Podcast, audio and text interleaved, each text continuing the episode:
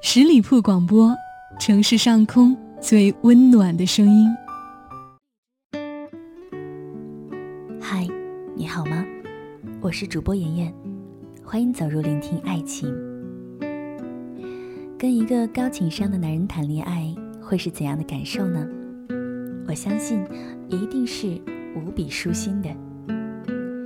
讲真，谈恋爱的时候，男人的情商真的比智商要重要的多。情商高的人总是懂得欣赏你，总是很懂你；情商低的人总是逼迫你去懂他。情商高的人完全没有吵架的欲望，情商低的人就像头蛮牛一样，一直脸红脖子粗的和你对着干。曾经有个女生私信我说，她呢平时就是大大咧咧的，她男朋友也没介意过。有次去吃饭。她想要一张湿巾，服务员把她拿了过来，她没说话。她男朋友对那个人说了声谢谢，他觉得那个时候的他好温柔哦。我至今觉得，一个男生如果能记住对每一个服务员提供帮助，就轻声的道一句谢谢，那他一定是一个情商很高又温柔体贴的人。看了《奇葩说》，我觉得蔡康永简直太神奇了。不管辩论题目多么没有节操，他都可以讲得很高尚。不管对方怎么说，他都一样能巧妙地扭回来。他的用词永远温和，显得对方像一个傻瓜。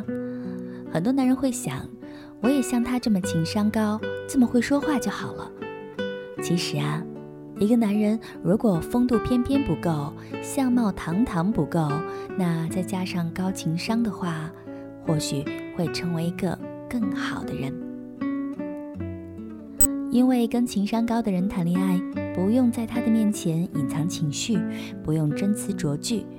或许你偶尔有窘态，他都试图理解，也都能够学会包容。他不会盛气凌人的逼问，也不会语风尖锐的辩驳。他明白你所有的笑话的梗，聊天的时候知道你下一句会是什么。而情商低的人和你完全不在一个频道上，你明明意思是南，他却偏偏要理解成北，而且你的任何解释他都听不进去。打个比方，就像我需要的是苹果，你努力打拼给了我一卡车的香蕉，然后你被自己的努力感动了，可是这对于我来说又有什么意义呢？在爱情里面。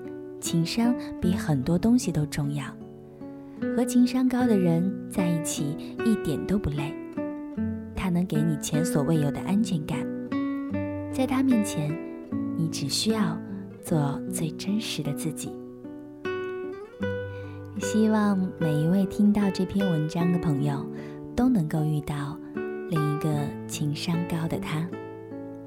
在节目的最后，依然提醒还没有关注到我们的朋友，来搜索十里铺人民广播电台，点击添加关注。